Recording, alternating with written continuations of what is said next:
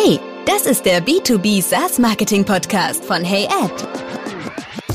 Der authentische Podcast über echtes Marketing aus der B2B-Welt. Hey zusammen, mein Name ist Maximilian Eiden. Heute soll es um das Thema neue Deals versus Upsales gehen, die moderne Go-to-Market-Strategie, was das Ziel von Marketing wirklich sein soll und lineares Marketing versus komplexe Buyers Journey. Also erstmal, um das so ein bisschen runterzubrechen. Es gibt ja zwei Modelle aktuell. Das ist einmal das Lead-Gen-Marketing und das sozusagen damit verbundene sehr lineare Konzept, lineare Marketing. Und dann gibt es ja einmal die Demand Generation Marketing, was ja mehr über das heutige Kaufverhalten nachdenkt und das berücksichtigt, dass es eher, dass man davon ausgeht, dass man sagt, okay, die heutige Buyers Journey ist sehr komplex und eben nicht linear. So, und um das nun mal runterzubrechen, möchte ich jetzt erstmal auf das Thema Lead Generation Marketing eingehen und was so auch in gewisser Weise der Nachteil ist oder warum dieses, diese Strategie wenig zu dem heutigen B2B-Kaufverhalten passt. Wenn man das so runterbricht, dieses lineare Marketing, dann ähm, finde ich, ähnelt es einfach sehr stark Performance-Marketing E-Commerce. Also, dass man sagt, naja, es gibt jetzt einen, einen Full-Funnel-Ansatz, es gibt einmal den Top-of-Funnel, den Middle of the Funnel und den Bottom of the Funnel und dann bewegt sich, bewegt sich das Ganze so zwischen drei bis sechs Touchpoints und wir versuchen dann so sozusagen immer logischerweise, wie das auch dieses AIDA-Modell vorgibt, äh, nach Awareness, Interest, Desire und Action, dass man dann sozusagen da so ein Funnel aufbaut mit Retargeting und so weiter und immer wieder soll sich ja dann die Kaufbereitschaft weiterentwickeln, erhöhen und der Bezug zur Marke hergestellt werden und dass sie ihr eigenes Problem erkennen und dann sozusagen auch handeln. Das ist ja sozusagen, was so ein bisschen auch diese Performance-Marketing E-Commerce-Strategie verfolgt. Der Punkt ist aber auch einfach, dass wir hier hiervon im Schnitt von 50 Euro Produkten sprechen. Natürlich kann es auch ein bisschen mehr sein, aber nicht von, wie es im Mid-Market Enterprise so ist, üblich ist, so zwischen drei bis 100.000 Euro. Und ähm, da ist die Kaufentscheidung, bedarf einfach viel mehr Eindrücke von deiner Marke, von deinem Produkt und insofern auch, dass da nicht nur eine Person überwiegend involviert ist, sondern vielleicht, dass mal die Buying-Persona sieht und dann aber auch die Using-Persona das mitentscheiden muss, beziehungsweise auch es umgekehrt sein kann, die Using Persona überhaupt deine Marke kennt, vielleicht das auch mal weiterleitet an die Buying Persona. Letztendlich trifft aber die Entscheidung die Using Persona, weil die eben halt das Produkt nutzen und äh,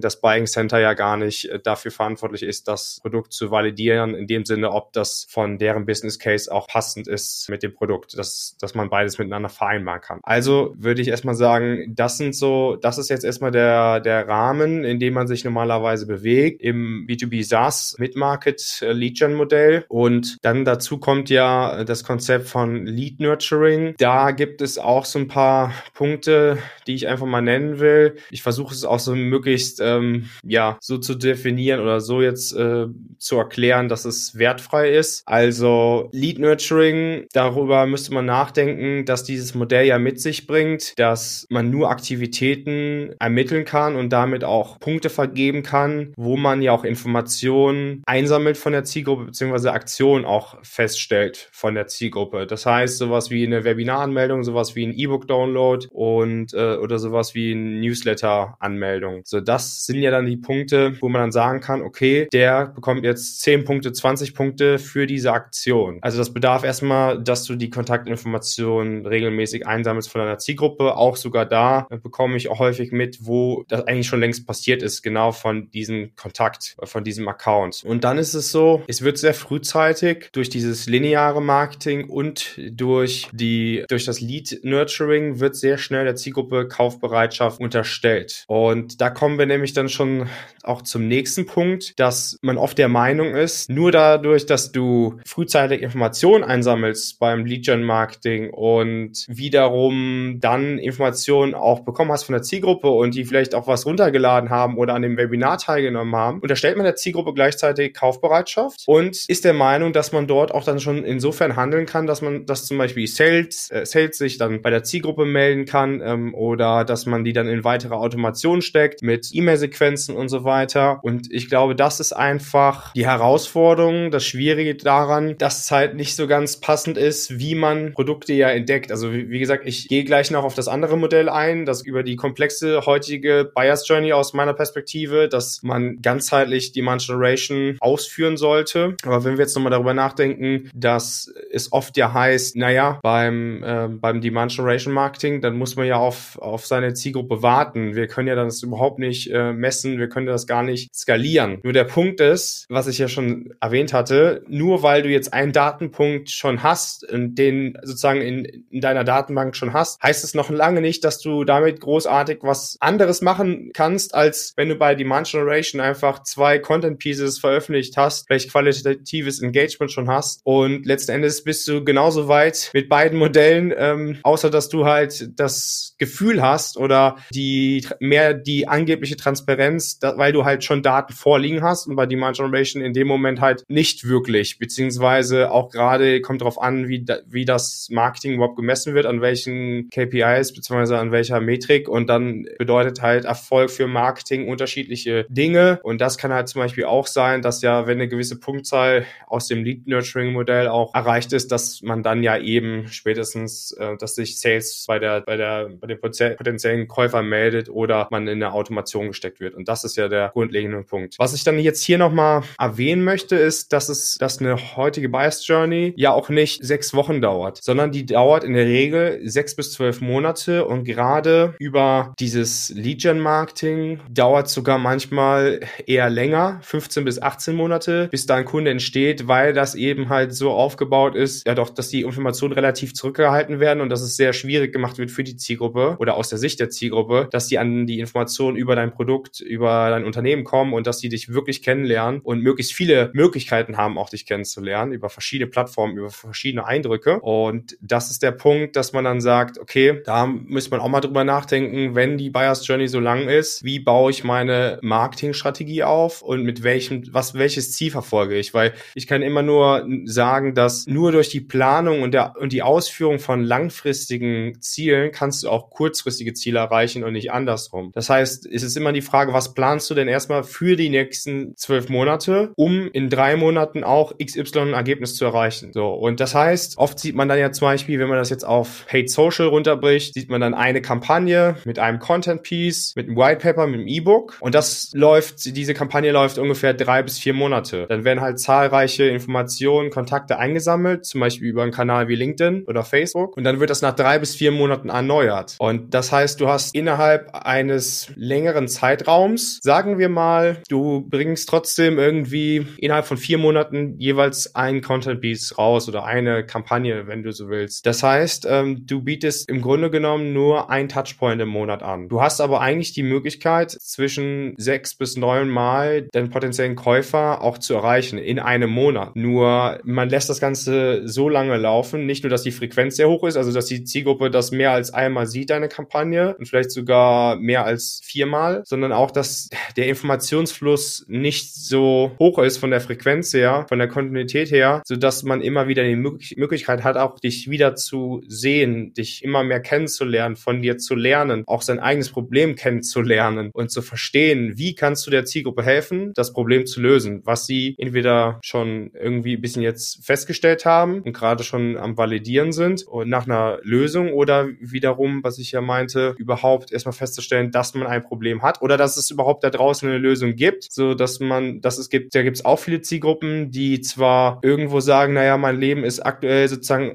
auf der Arbeit eingeschränkt oder schwierig. Ich, ich wünschte, es gäbe da eine Lösung, aber die sind halt nicht, die, die wissen nicht, dass es da überhaupt im entferntesten Sinne überhaupt eine Lösung gibt. Das heißt, es geht erstmal darum, auch die, den Markt aufzuklären. Also das ganz normales Marketing. Und von daher ist halt der Punkt, glaube ich, wo man am besten den Ansatz findet, ist, dass man nochmal darüber nachdenkt, also dass du dich selber mal fragst, wo hast du zuletzt ein neues Produkt entdeckt, ein anderes, ein neues Unternehmen entdeckt? Wo war das? Frag dich das mal, weil ich glaube, das oft äh, vergisst man das so ein bisschen. Und dann auch, wenn du es entdeckt hast und vielleicht ging dann bei dir auch die Buyers Journey weiter, dass du gesagt hast, irgendwann habe ich jetzt zumindest mal die Entscheidung getroffen, getroffen, das Ganze zu evaluieren, das Produkt auch vielleicht mal auszutesten oder eine Demo anzufragen. Wie sah dieser Prozess für dich aus? War das dann wirklich über so ein Content-Piece wie ein White Paper und danach noch ein, ein Webinar-Teilnahme oder dass du dich für ein Newsletter angemeldet hast und dann über die vierte E-Mail gesagt hast, jetzt möchte ich eine Demo anfragen? Oder war das eher darüber, dass du eventuell dir Podcast angehört hast von dem Unternehmen, dass du auf LinkedIn was gesehen hast, dann mal über Facebook eine Case Study gesehen hast, dann nochmal über LinkedIn auf die aufmerksam geworden bist und dass du in der Community gefragt hast, ähm, hat jemand Erfahrung mit diesem Produkt XY und dann hat jemand dir Feedback gegeben und hat dir vielleicht eine Empfehlung ausgesprochen oder hat dir was anderes empfohlen. Sah das vielleicht auch so aus? So, und das ist halt die Frage, die man sich mal selber stellen sollte, um dann wirklich auch sich besser in die, ich sag immer, in die Schuhe des, eigen, des eigenen Kunden stellen zu können,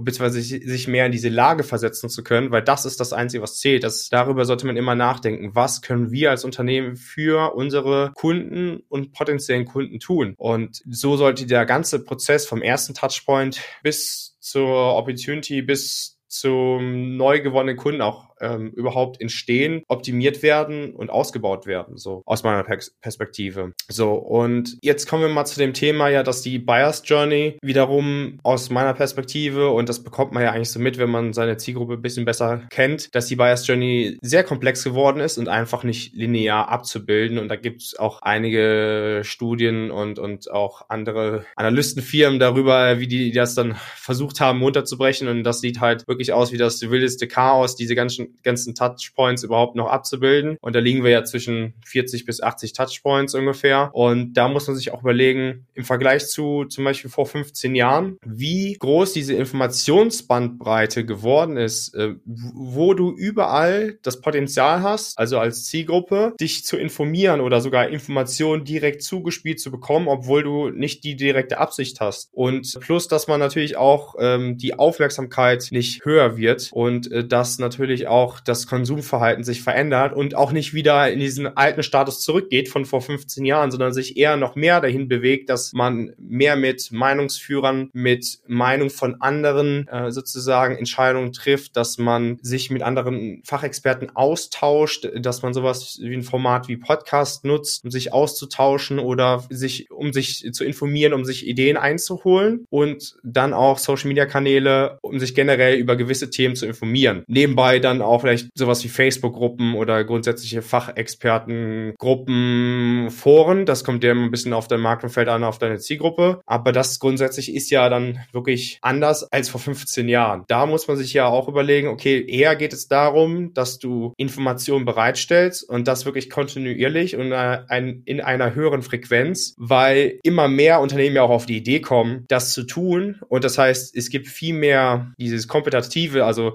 ähm, dass du viel mehr Wettbewerb hast. Und das heißt, ähm, weil jeder seine Informationen irgendwo im Internet bereitstellt, musst du ja schauen, gerade da, wo sich deine Zielgruppe täglich aufhält, da musst du deine Zielgruppen, äh, da musst du deine Informationen bereitstellen. Wie können wir das machen? Was wollen wir überhaupt sagen? Was wollen wir erreichen? Und grundsätzlich, was ist für unsere Zielgruppe relevant? Also was in deren täglichen Leben, Arbeitsleben, was haben die für Probleme? Über was denken die nach? Oder warum können die nachts nicht mehr schlafen? Was würde äh, deren Leben einfacher machen? Machen und wie könntest du denen auch erstmal helfen, dass sie Vertrauen zu dir aufbauen, dass du sagst, XY-Themen sind für die einfach grundsätzlich relevant und somit könntest du auch eine Bindung aufbauen zwischen Zielgruppe und Marke und dann könntest du wiederum auch noch mehr tiefer in dein Produkt reingehen, dass du genau erklärst, welche Use Cases du abdeckst und welche Funktionsumfänge und so weiter auch bei euch möglich sind. Und das ist dann, wie du langfristig deine Kunden an dich bindest und auch potenzielle Käufer viel, viel, viel mehr auf dich zukommen mit einem höheren Interesse oder mal überhaupt einen grundsätzlichen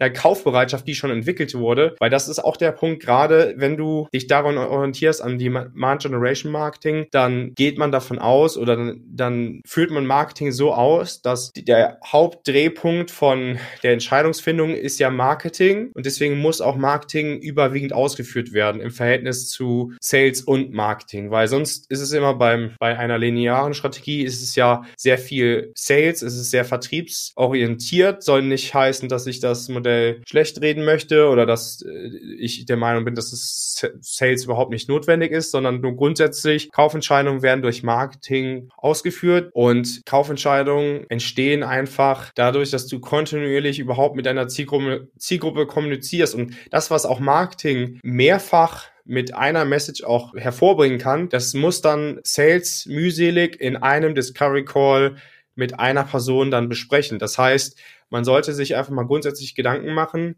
dass man das Modell eher so auslegt, so 70% Marketing, 30% Sales, weil Sales wird sich auch freuen, nur noch mit interessierten Leuten zu sprechen, die wirklich wissen, um was es geht, die noch grundlegende Fragen haben, äh, ob das Modell auch zu deren Unternehmen passt, ob das Produkt wirklich auch nochmal genau spezifische Funktionsumfänge auch abdeckt. Und dann wird man auch eine viel höhere Gewinnquote haben und beide Seiten werden sich freuen, sowohl Marketing, weil man einfach viel erfolgreicher ist und genau weiß, dass man ja gute Arbeit geleistet hat, aber genauso auch, dass Sales sich erfreuen kann an, an äh, ja, Opportunities, die wirklich auch interessiert sind und schon eine Kaufbereitschaft entwickelt haben und dass man da nicht mal jemanden überzeugen muss, sondern dass die schon überzeugt wurden.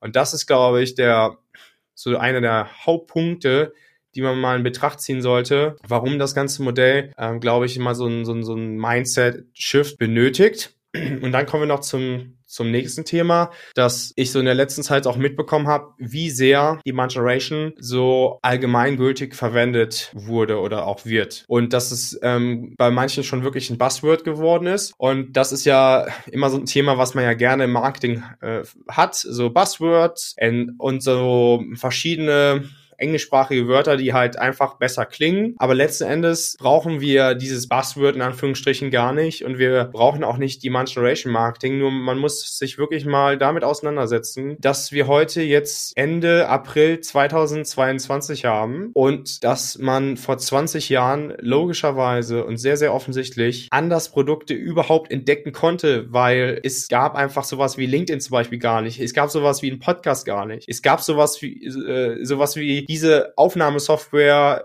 über die ich jetzt diesen Podcast aufnehme, gab es auch nicht. Das heißt, oder es gab auch keine Slack-Community. Das müsst ihr euch überlegen. Das heißt, es gab gar nicht die Möglichkeit, dass ich mal jemand direkt fragen kann, sehr einfach und unverbindlich, über seine Meinung und dass ich auch überhaupt so eine, so ein, so ein, so ein Portal habe, äh, sozusagen Zugriffspunkt, äh, dass ich ganz über auf, über ganz viele Leute ähm, Informationen bekomme, in, also sprich Communities und dass ich auch den direkten Draht habe, dass ich einfach direkt in eine Nachricht senden kann und fragen kann, okay, wie betreibst du denn Marketing bei euch im Unternehmen und so weiter und so fort. Und das ging ja früher gar nicht. Du wusstest nicht, wer das ist.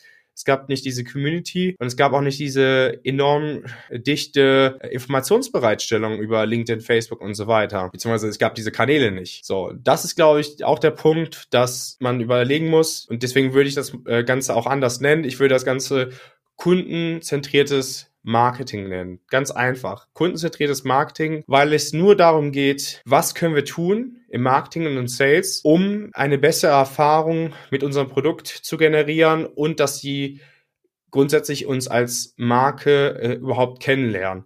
Und das berücksichtigt von auch vom ersten Touchpoint bis zum gewonnenen Kunden die ganze Journey und das sollte auch sozusagen auch deine Marketingstrategie beinhalten, dass du darüber nachdenkst, wie können wir es erstens dem Kunden einfacher machen, wenn der dann schon Kaufbereitschaft entwickelt hat, dass er dann eine Demo anfragen kann oder das Produkt sehr eigenständig ähm, überhaupt entdecken kann. Ähm, und dann ausprobieren kann, wenn es um eine Product-led Motion geht, ein Free Trial. Und grundsätzlich auch, dass man sagt, okay, macht das wirklich noch Sinn, dass wir zum Beispiel, wenn jemand sich für ein Produkt angemeldet hat, für eine Demo, für ein Free Trial, dass wir dann zum Beispiel eben in den oder ihr in den ersten zwei Monaten 15 E-Mails schicken.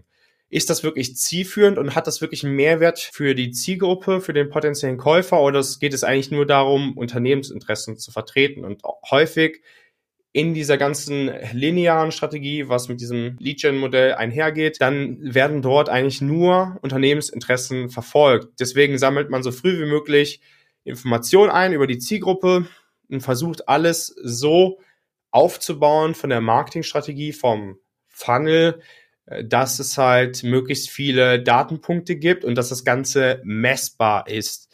So, und das ist aber so ein Gedanke, der vielleicht früher ging das noch, weil es einfach weniger Kanäle gab und wenige, weniger Möglichkeiten, sich zu informieren. Man sollte sich, aus meiner Meinung nach, sollte man sich heutzutage echt davon verabschieden, dass man alles messen kann, weil es gibt ja diesen auch dieses tolle Buzzword äh, Dark Social. Das bedeutet grundsätzlich einfach, dass es Kanäle gibt und, und Aktivitäten äh, seitens der Zielgruppe, die so reglementiert sind aus der Sicht des Datenschutzes, dass du mit selbst mit einer Attributionssoftware diese Datenpunkte, diese Touchpoints nicht ermitteln kannst. Es ist einfach nicht möglich, weil wenn das gehen würde, würden die grundsätzlich nicht datenschutzkonform überhaupt äh, agieren und würden sogar äh, den Datenschutz verletzen, also deine Privacy Policies. So und von daher und von daher ist es halt wichtig, das auch mal in Betracht zu ziehen, dass da erstmal nicht alle Datenpunkte ermittelt werden können. Wiederum gibt es aber zwei Möglichkeiten, dass du ja in deinem Demo-Formular, in deinem Free Trial-Formular das freie Textfeld aufführst. Wie hast du von uns gehört? Das heißt, da kann dann jeder, jede ähm, wirklich sagen, okay, ich habe dich über den Podcast gehört, XY, ich habe dich über den le letzten letzten LinkedIn-Beitrag äh, gesehen. Und deswegen habe ich es in Demo angefragt. So, das ist der erste Punkt. Und dann kann ich nicht äh, anhand dessen sozusagen die äh, den Erfolg vom Marketing an, an, an die Geschäftsführung, an, an Stakeholders ähm, weiterleiten, sondern es geht darum, strategische Entscheidungen treffen zu können für die Zukunft aus der Marketingperspektive. Dafür ist das freie Textfeld oder auch dieses äh, Self-Reported Attribution. Und das ist der Punkt, den man erstmal in Betracht ziehen kann, um es so einfach wie möglich ein bisschen anders zu gestalten und andere Datenpunkte zu bekommen, weil da wirst du dann sowas auch abdecken können, wie dass die über einen Podcast kamen, dass sie über eine Empfehlung von XY Kollegen kamen oder so, dass sie aus einer ganz spezifischen Slack-Community kamen. Das wirst du dort ermitteln, das wirst du niemals über Google Analytics irgendeiner Attributionssoftware auf der Welt ähm, ermitteln können. Und das ist der Punkt. Und dann, was man auch machen kann, aber da wird man nicht immer auf posi positive Rückmeldungen stoßen, dass auch Sales das in jedem Discovery Call auch ermitteln kann. Also, dass die einfach für Marketing immer wieder am Anfang auch fragen. Selbst wenn du diese, dieses freie Textfeld schon verwendest, wenn dann jemand nur schreibt Podcast, dann kannst du ja trotzdem mal als Sales auch kurz nachfragen. Das dauert genau 30 Sekunden oder wenn überhaupt eine Minute, das zu ermitteln. Und dann machst du am Ende des Monats einfach eine Auflistung der verschiedenen Marketingquellen. Und das werden auch nicht mehr als zehn sein. Da bin ich mir ziemlich sicher. Also es ist meistens Word of Mouse, es ist LinkedIn, Google, Facebook, ähm, vielleicht noch so was wie Referral-Programm ähm, und, und das war's eigentlich schon. Also vielleicht noch ein, zwei Punkte mehr, je nachdem, wie, wie groß ihr seid und wie eure Marketingquellen aufgebaut sind, eure Marketingaktivitäten. Aber also es ist ja in den meisten, die meisten Unternehmen haben weniger als zehn ähm, verschiedene Marketingquellen, die sie halt nutzen für ihre Ausführung ihre, ihres äh, Marketing, ihrer Marketingprogramme. Das ist das, was man auch berücksichtigen sollte. Das heißt, Sales könnte dann am Ende des Monats immer wieder einen Bericht erstellen, der dann für Marketing geeignet ist, mit der Aufschlüsselung der verschiedenen Marketingquellen, wie viel dann woher kamen. Das zeigt dann direkt überhaupt, was effektiv funktioniert und was nicht. Das heißt, auch da nochmal der Hinweis, oftmals hilft es, wenn man gerade von Lead Generation zu Demand Generation wechselt, dass du erstmal überhaupt das, was schon besteht, optimierst und dass du überhaupt mal schaust, welches Budget wir wo einsetzen und was zu wie viel Prozent zu Kunden, zu echten Kunden führt.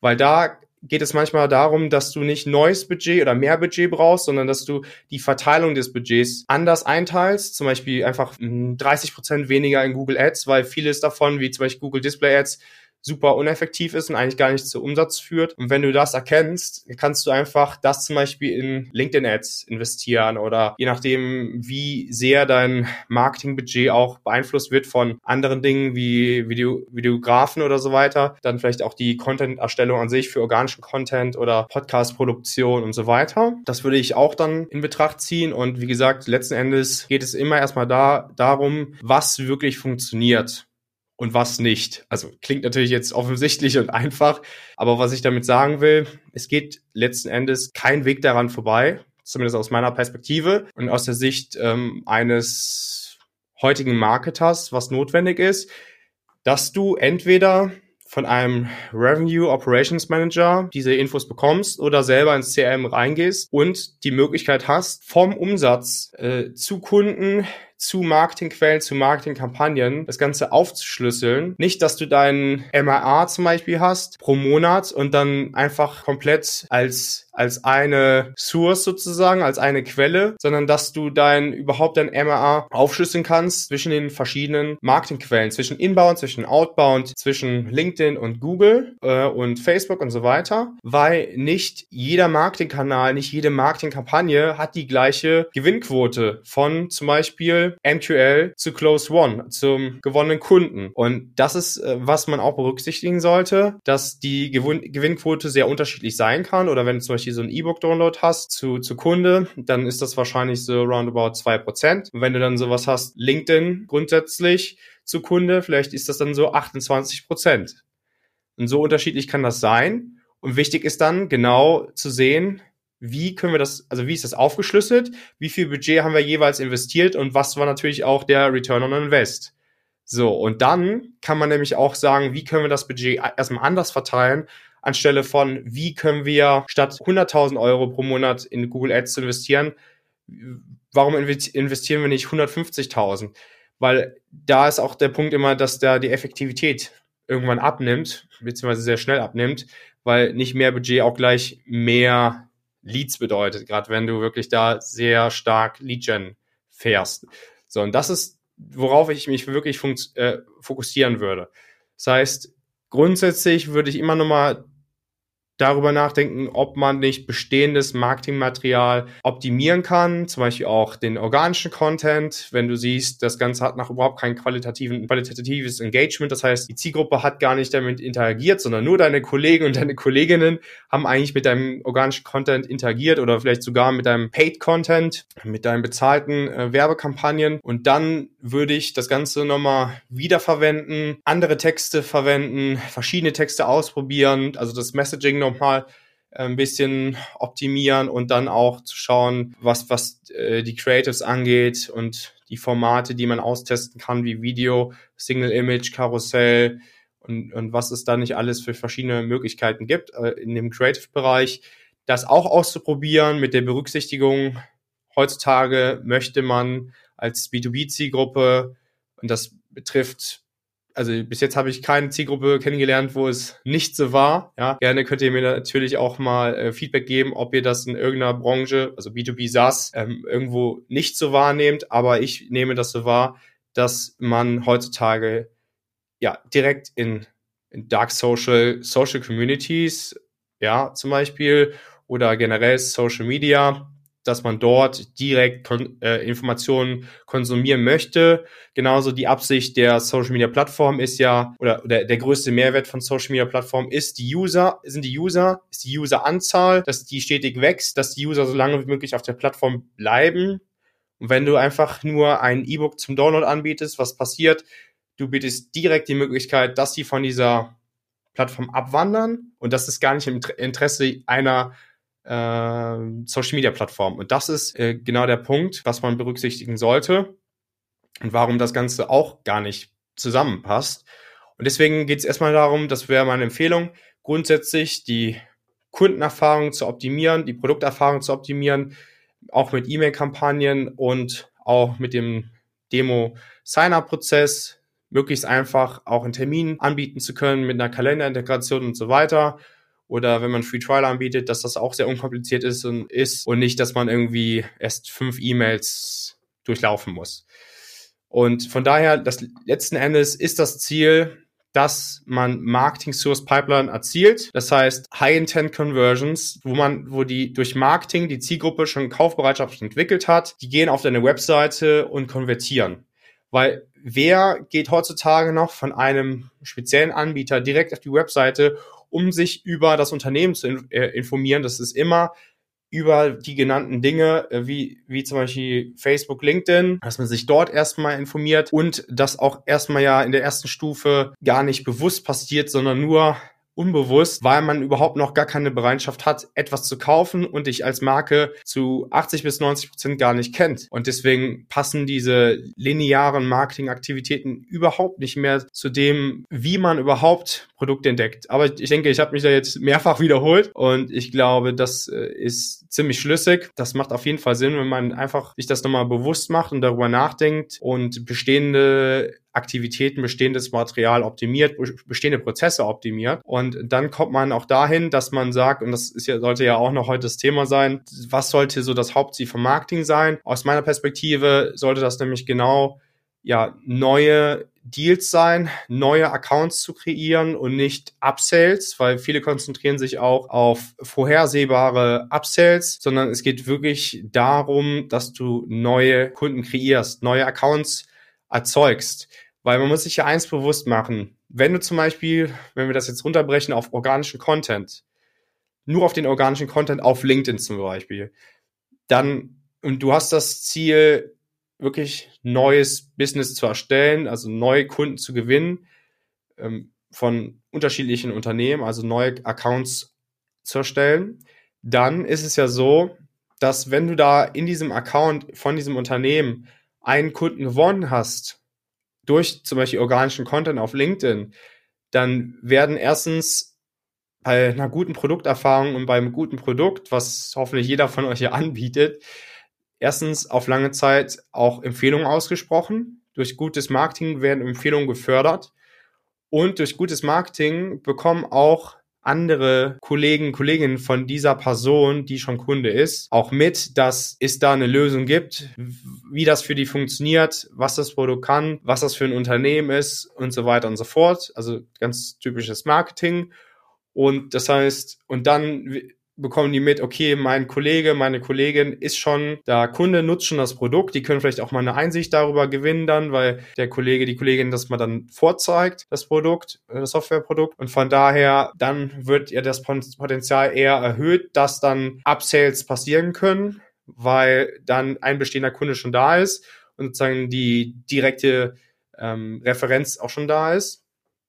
Und somit kann man dann auch gleichzeitig, wenn man an neuen Deals arbeitet mit Marketing, die man erzeugen möchte, wird man gleichzeitig auch Upsales generieren. So, das ist meine Perspektive.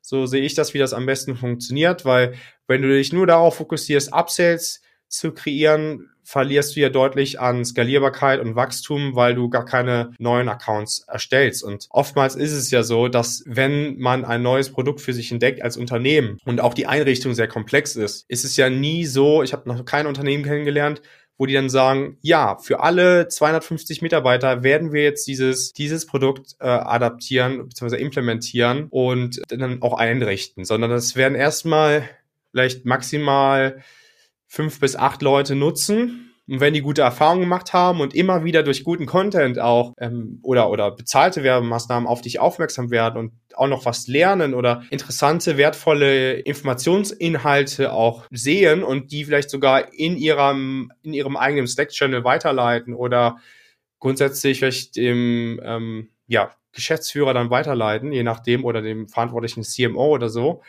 dann ist das ja eher förderlich für, dass du erstens eine bessere Beziehung zu deinen potenziellen Kunden aufbaust und dass die super gute Erfahrungen haben mit deinem Produkt, dass sie es sehr gerne weiterempfehlen, auch vielleicht sogar in an, also Kollegen oder beziehungsweise äh, irgendwie aus dem Netzwerk auf LinkedIn anderen ähnlichen äh, Jobrollen weiterempfehlen, weil sie einfach gute Erfahrungen gemacht haben. Und letzten Endes wird dadurch der Account ja auch wachsen, dass immer mehr User auch das eine Produkt auch nutzen oder vielleicht auch den Funktionsumfang äh, erweitern, wenn ihr natürlich dann auch mehrere Produkte anbietet, man vielleicht erst ein Standardprodukt, das Basisprodukt nutzen muss, um dann auch vielleicht noch die anderen fünf anderen Funktionsumfänge nutzen zu können. Da ist ja auch nochmal Upsell äh, bzw. Cross-Sell-Potenzial. Und so würde ich das Ganze betrachten, so würde ich das Ganze aufbauen. Also erstmal auf Net New Business konzentrieren und ähm, auch was das Ganze auch angeht, da habe ich ja schon mal über in einer anderen Folge drüber gesprochen, die Aufgliederung zwischen Tier 3 bis Tier 1, so dass man sich erstmal darauf konzentriert, auf Tier 3, um überhaupt Tier 1 Accounts zu gewinnen. Das ist das gleiche wie an langfristigen Ergebnissen zu arbeiten, wie um überhaupt kurzfristige Ergebnisse zu erzielen erzielen, weil ein Tier 1 Account wirst du nicht durch eine E-Mail-Kampagne mit, mit äh, fünf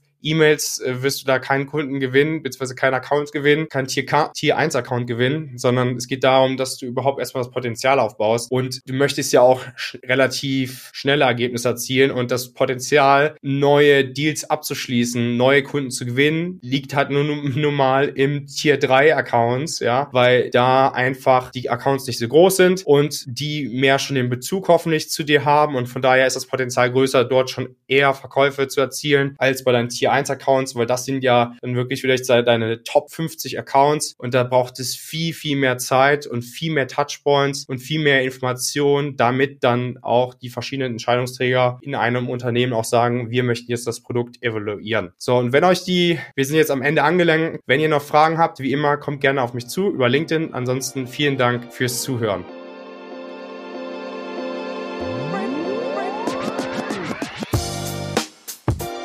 Das war dein B2B SaaS Podcast von Hey Ed. Danke fürs Zuhören. Wir freuen uns, wenn du beim nächsten Mal wieder mit dabei bist.